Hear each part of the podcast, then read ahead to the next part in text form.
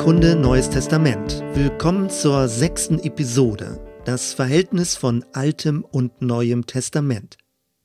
Wenn wir das Matthäusevangelium lesen, fällt auf, dass es an vielen Stellen Bezüge zum Alten Testament enthält.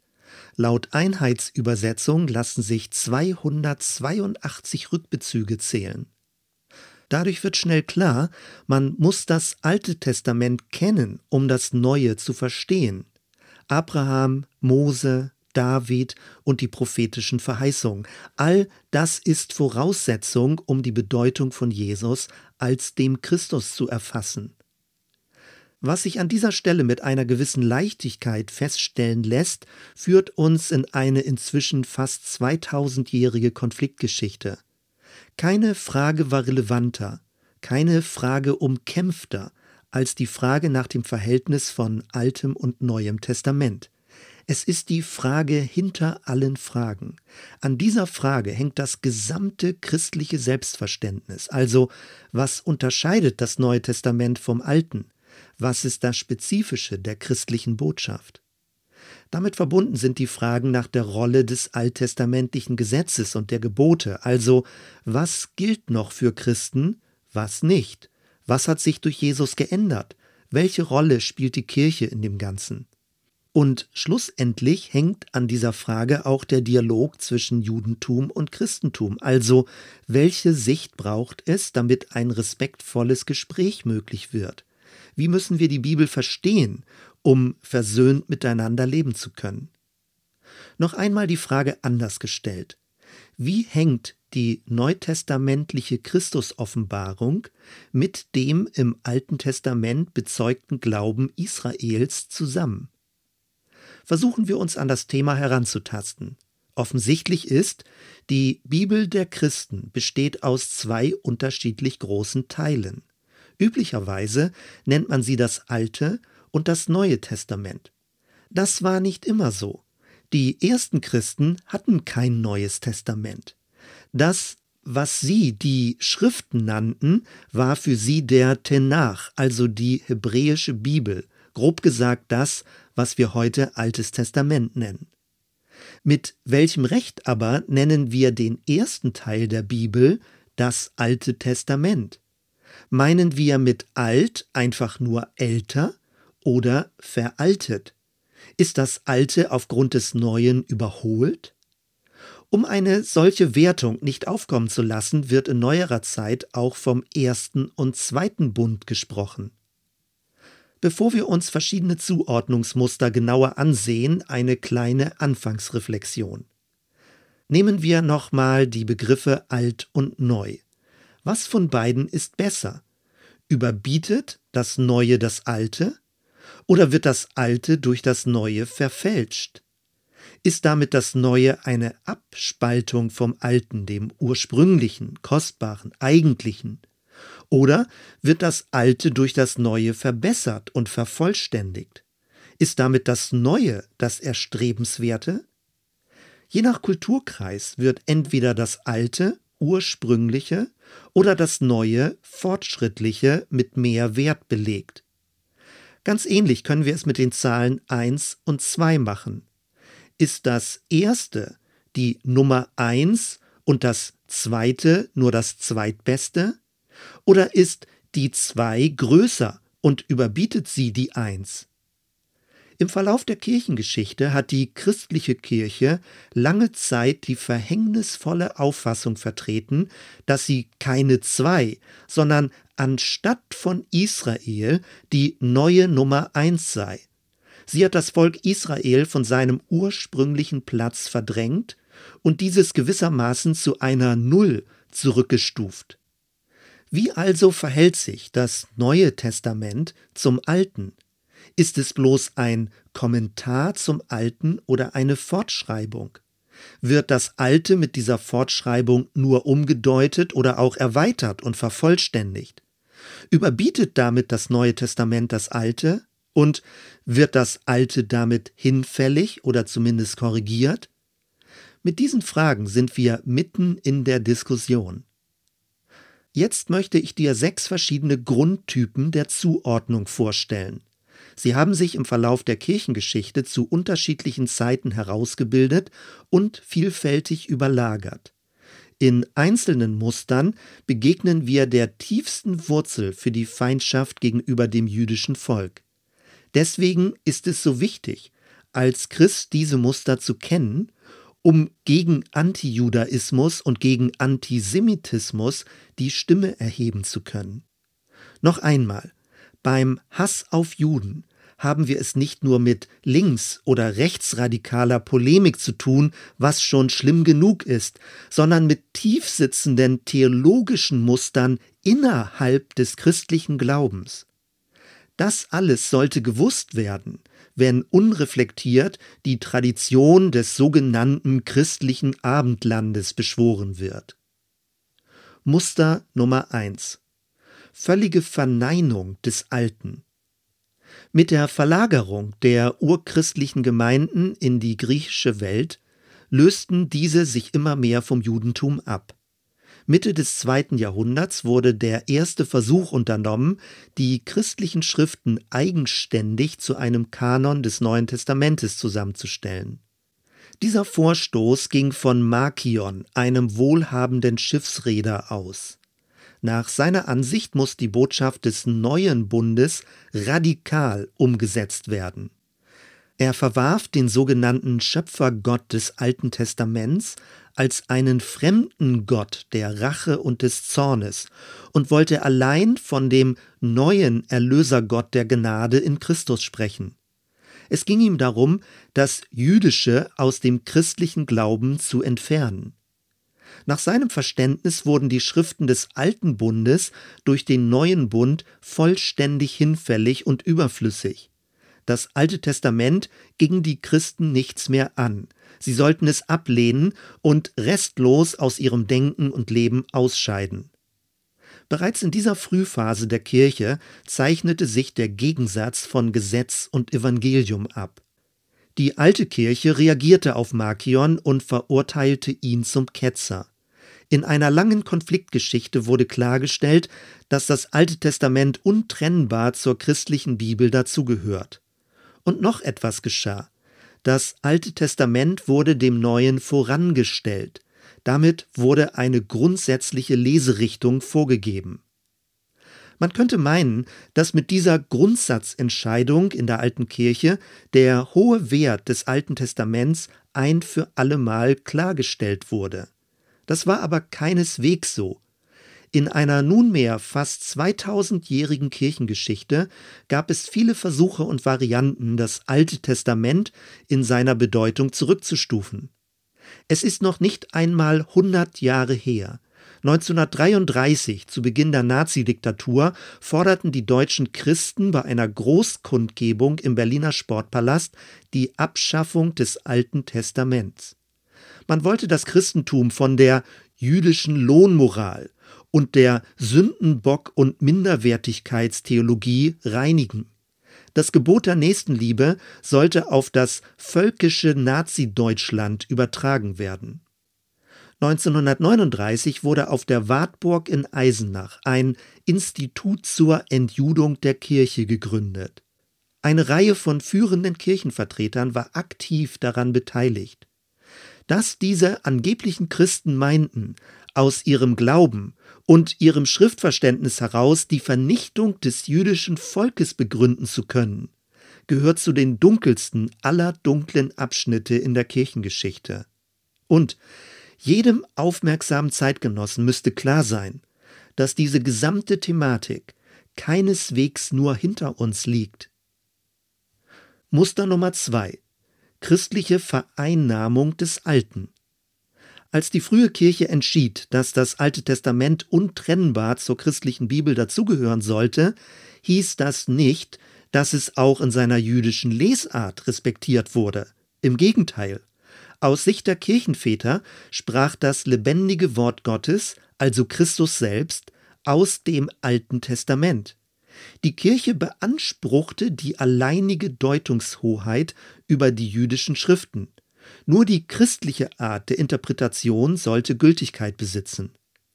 Man verstand das Alte Testament als ein prophetisches Zeugnis auf Christus hin und das Neue Testament als ein apostolisches Zeugnis von Christus her. Christus war die Mitte und der hermeneutische Schlüssel zwischen beiden Testamenten. Mit ihm begann, aus christlicher Sicht, eine neue Zeitrechnung. In Kurzform, es ging um ein Muster von Verheißung und Erfüllung. Was aber meint Erfüllung? Meint es, das Alte wurde zum Abschluss gebracht? Ist damit die Kirche an die Stelle Israels getreten und Ausdruck dieser Erfüllung? Dahinter steckt die Theorie, dass Gott das Volk Israel enterbt hat und die Kirche dieses Erbe antrat. Man nennt diese Ansicht Substitutionstheorie. Sie war bis ins 20. Jahrhundert hinein die Wurzel der christlichen Überheblichkeit gegenüber dem Judentum. Auch Martin Luther drängte bei aller Wertschätzung gegenüber dem Alten Testament darauf, dass dieses von Christus her gelesen werden müsse. Aus seiner Sicht waren die alten Schriften keineswegs nur Gesetz, auch das Evangelium war dort zu finden, besonders in dem Psalm und den Propheten. Es ist aber auch bekannt, dass Luthers Judenhass in höherem Alter extrem zunahm. Ihm wurde es unerträglich, dass sich die Juden weigerten, ihre hebräischen Schriften gemäß der christlichen Sichtweise zu interpretieren. Muster Nummer drei: Kontrastreiche Gegenüberstellung von Alt und Neu. Mit Beginn der Neuzeit bildete sich besonders in der protestantischen Tradition eine weitere Sicht heraus.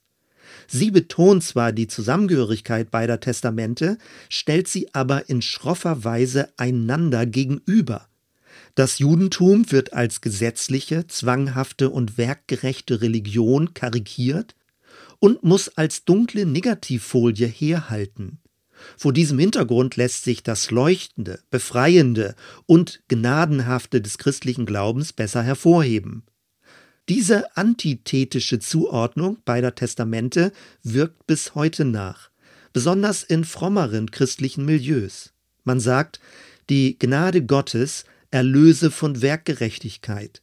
Die Freiheit in Christus befreie von Geboten. Man sagt, es ginge weniger um das Tun des Guten, sondern vielmehr um das Sein in Christus. Das jüdische Gesetz würde durch das christliche Evangelium überwunden. Vermutlich schwingt in dieser schroffen Gegenüberstellung von Werkgerechtigkeit und Gnadenzusage auch die Abgrenzung gegenüber dem Katholizismus mit. Alle Mitwirkung des Menschen wird demgemäß als mangelndes Vertrauen und fehlendes Gnadenbewusstsein verdächtigt. Stattdessen werden die Innerlichkeit des Glaubens und das individuelle Gefühl für das Göttliche betont.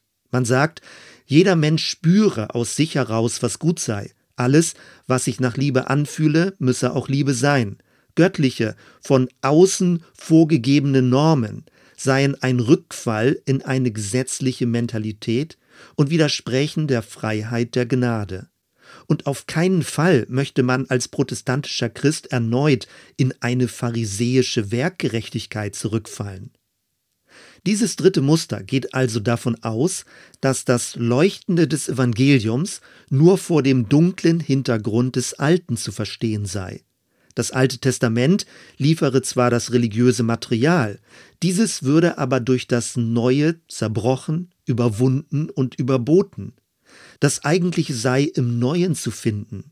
Logischerweise müsste demnach das Alte Testament nicht als Vorlauf, sondern eher als Anhang zum Neuen verstanden werden. Muster Nummer 4. Das Neue als höhere Entwicklungsstufe. Mit Beginn der Aufklärung wurden evolutionäre Theorien aufgestellt und bekamen Hochkonjunktur. Man ging davon aus, dass Religionen verschiedene Entwicklungsstufen durchlaufen und sich fortwährend verbessern. Dieser religiöse Fortschritt zeigt sich demnach auch in der Abfolge von Altem und Neuem Testament. Das Alte hat zwar seinen Wert an sich, aber nur aus historischer Sicht für den damaligen Kulturkreis. Demnach hat das geschichtliche Nacheinander von Alt und Neu nicht nur einen zeitlichen Aspekt, sondern auch eine qualitative Komponente. Gotthold Ephraim Lessing sprach von der Erziehung des Menschengeschlechts. Gott führe demnach die Menschheit mit pädagogischer Methodik durch einen Prozess zu einer immer vernünftigeren Religion. Das Brutale, Blutige und Rituelle des Alten wird durch das aufgeklärte Bewusstsein abgestreift. Wir befinden uns gewissermaßen in einem Häutungsprozess. Das Alte wird als gesetzliches Außenkorsett zurückgelassen. Nur das, was dem modernen Zeitgenossen innerlich einsichtig ist, kann als universales Prinzip aus dem Alten Testament übernommen werden. Im Voranschreiten erweist sich Christus als der bessere Pädagoge gegenüber allem Früheren. Alles andere sind überholte Vorstufen. Diese religionsgeschichtliche Schule prägte das kulturprotestantische Denken und das liberale Christentum. Dort ging man davon aus, dass der christliche Glaube die höchstmögliche Entwicklungsstufe aller Religionen sei. Christus als neuer Mensch überstrahlt alles und stellt alles andere in den Schatten. Auf die Spitze getrieben lässt sich das Neue Testament auf universale Prinzipien der Menschlichkeit reduzieren. Wenn man diesen entwicklungsorientierten Ansatz also weiterdenkt, gilt auch das Neue Testament nur als ein Durchgangsstadium. Genauso wurde es im weiteren Verlauf vertreten. Demnach ist die schriftliche Bibel inklusive des Neuen Testaments nur eine theologische Krücke für unreife Christen, die noch nicht aus sich heraus verstünden, was dem Gott der Liebe wichtig sei.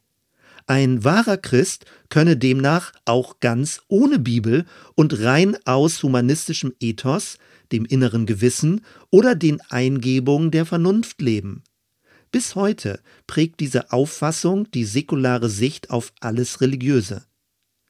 Hinter all diesen Varianten steht ein religiöser Fortschrittsgedanke mit einer Steigerungslogik, weg vom angeblich toten Buchstaben und voran auf einer aufwärtsstrebenden Linie der Vernunft, wobei das Neue immer als das Bessere gilt.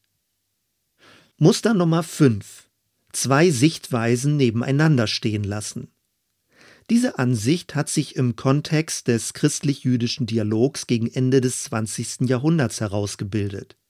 Mit dem Zweiten Vatikanischen Konzil von 1962 bis 1965 rückte die katholische Kirche von dem jahrhundertealten Urteil ab, dass Gott den Bund zum Volk Israel aufgekündigt hätte. Auch die evangelische Kirche fing an, in schmerzlicher Erinnerung an den Holocaust ihre Position neu zu bestimmen. Seitdem gilt, Gottes Bund mit dem Volk Israel ist ungebrochen und die christliche Kirche hat Israel nicht einfach ersetzt. Für das Verständnis der Bibel heißt das, die Schriften des ersten Bundes sind Grundlage für zwei verschiedene Religionsgemeinschaften. Es gibt eine jüdische und eine christliche Auslegungstradition, also eine doppelte Hermeneutik. Diese Einsicht ist die Voraussetzung für einen respektvollen Dialog. Der Unterschied zwischen jüdischem und christlichem Glauben besteht nach Shalom ben Chorin in folgendem. Sinngemäß sagte er, der Glaube des Jesus eint uns, der Glaube an Jesus trennt uns. Wer als Christ diesem fünften Zuordnungsmuster folgt, spricht von einer zwei-einen Bibel. Damit verbinden sich auch zwei Leserichtungen. Auf der einen Seite lässt sich die Bibel aus dem jüdischen Kontext vom Alten Testament her in Richtung Neues lesen. Auf der anderen Seite lässt sie sich vom Neuen Testament her in Richtung Altes lesen. Jeder Teil hilft, den jeweils anderen Teil besser zu verstehen. Im Rahmen des christlich-jüdischen Dialogs zeigen Christen ihre Lernbereitschaft gegenüber rabbinischen Gelehrten. Jüdische Einsichten tragen entscheidend dazu bei, dass Christen ihre Urdokumente besser verstehen. Das ist neu und entspricht nicht mehr der jahrhundertelangen Dominanzgeschichte des christlichen Glaubens. Juden verweisen darauf, dass sich die alttestamentlichen Verheißungen keineswegs in Christus vollständig erfüllt hätten. Vieles steht noch aus. Das Alte Testament weist über das Neue hinaus. Das ist der Punkt, an dem sich Juden und Christen trotz aller Unterschiedlichkeit treffen können. Es wird betont, dass in der neutestamentlichen Rede von Erfüllung auch eine Bekräftigung der alten Weissagung steckt. Wir befinden uns auf einem gemeinsamen Weg der Erwartung. Jüdische Gläubige erwarten den kommenden, christliche Gläubige den wiederkommenden Messias. Hier könnte man jetzt stoppen, wenn nicht in den letzten Jahren dieser grundlegende Konflikt zwischen alt und neu wieder aufgebrochen wäre. 2011 verfasste Frank Krüsemann, Professor für Altes Testament, ein Buch mit dem Titel Das Alte Testament als Wahrheitsraum des Neuen. Darin vertritt er die These, dass wir als heutige Christen so mit den Schriften des Alten Bundes umgehen sollten, wie es die damaligen Christen taten. Eine kirchengeschichtliche Lehrentwicklung, die sich vom Alten Testament ablöst, sei fragwürdig. 2013 verfasste Notger Slenschka, Professor für systematische Theologie, einen provokativen Gegenentwurf, in dem er eine über 100-jährige Anfrage des Kirchenhistorikers Adolf von Harnack erneut aufgriff, nämlich ist für Christen das Alte Testament wirklich kanonisch normativ? Oder sollten die alten Schriften eher wie Apogryphen behandelt werden? Ab 2015 entwickelte sich über dieser Frage eine heftige Diskussion. Slenschka fragte in Anlehnung an Krüsemann, ob wir nicht umgekehrt besser davon sprechen müssten, dass das Neue Testament der Wahrheitsraum des Alten sei. Das führt uns zum sechsten und letzten Zuordnungsmuster. Ich nenne es asymmetrische Verschränkung von alt und neu. Asymmetrisch deswegen, weil das Alte Testament zeitlich vorgeordnet und viel umfangreicher ist als das Neue. Wir haben es also nicht mit zwei gleichartigen Polen einer Ellipse zu tun. Klar ist, beide Teile gehören untrennbar zusammen. Klar ist auch, dass es ein Wechselspiel zwischen beiden gibt. Das Alte bereitet Themen vor, das Neue nimmt darauf Bezug. Klar ist auch, dass das Neue nicht in einer simplen Weise das Alte überbietet und hinfällig gemacht hat, aber doch das Alte aus einer völlig neuen Perspektive wahrnimmt. Mit Verschränkung meine ich also, dass sich aus christlicher Sicht beide Deutungsmuster, das jüdische und das christliche, zwar gegenseitig interpretieren, aber auch Anfragen aneinander stellen. Das Christentum muss sich die Anfragen des Judentums gefallen lassen. Jüdische Gelehrte weisen es auf nachweisliche Fehlinterpretation sowohl im Alten als auch im Neuen Testament hin. Dadurch verändert sich die christliche Identität. Umgekehrt sollte das Christentum trotz der massiven, unbestreitbaren Schuldgeschichte nicht allzu zurückhaltend auftreten. Jesus als den bereits gekommenen Messias zu verkündigen, bleibt eine fortdauernd sperrig anstößige Botschaft. Zum christlichen Glauben gehört es, im Alten Testament sogenannte Abschattung oder Vorausdarstellung auf Christus zu erkennen. Und es gehört auch dazu, das Alte vom Neuen her teilweise zu korrigieren. Insbesondere betrifft dieses das Themenfeld der an Jesus orientierten Friedensethik. Das Neue ist also nicht einfach nur eine Verlängerung oder Bekräftigung des Alten, sondern auch ein konstruktiv kritischer Kommentar. Zu diesem sechsten Zuordnungsmuster gehört die Einsicht, dass in der gesamten Bibel ein Jahrtausende alter Diskurs dokumentiert wird. Auch wenn der gemeinsame Nenner Gottes Geschichte mit den Menschen ist, sind die biblischen Bücher keineswegs so einheitlich, wie manchmal behauptet wird. Schon im Alten Testament werden unterschiedliche Traditionen aus der Umwelt aufgenommen, kritisch kommentiert und umgeformt. Auch innerhalb der israelitischen Geschichte gibt es Bekräftigungen und Korrekturen. Manches wurde verlängert, manches neu gedeutet. All das setzt sich mit dem Kommen von Jesus und der Entstehung des Neuen Testaments in einer intensivierten Weise fort. Gemeinsam befinden wir uns bis heute in einer gigantischen und hochkomplexen Interpretationsgeschichte. Und neben aller Betonung von Gemeinsamkeiten der alten und der neuen Schriften wird das Christentum ständig von der Frage begleitet, was ist das Spezifische des christlichen Glaubens? Wie würdest du diese Frage beantworten? Abschließend noch weitere Anregungen und Fragen. Erstens. Wenn du das Neue Testament liest, achte doch darauf, auf welche Weise auf die Schriften, also das Alte Testament, Bezug genommen wird. Nimm es zum Anlass, in die älteren Texte zurückzublättern und darin zu lesen. Zweitens, wie würdest du Altes und Neues Testament einander zuordnen? Wie bist du geprägt? Hältst du das Alte Testament eher für nebensächlich oder bringst du ihm Wertschätzung entgegen? Und drittens, wenn du neu im christlichen Glauben bist, ist es gut, mit dem Lesen im Neuen Testament zu beginnen. Wenn du allerdings mehr in die Tiefe wachsen willst, ist das Alte Testament unverzichtbar. Es ist der Wurzelgrund für alles, woran Christen glauben.